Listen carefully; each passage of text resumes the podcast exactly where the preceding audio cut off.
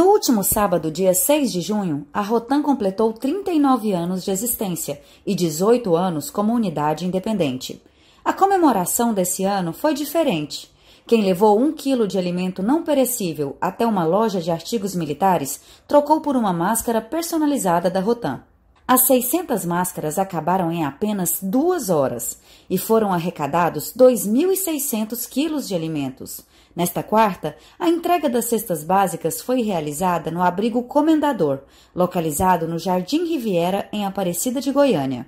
É, nós, com esse projeto de arrecadação de alimentos, conseguimos arrecadar 2.700 quilos de alimentos, mais de 200 cestas básicas e estamos é, doando para instituições aí que, que necessitam, instituições filantrópicas, como é o caso aqui do, do abrigo Valmor, e vamos continuar aí com esse projeto. Gostaria de agradecer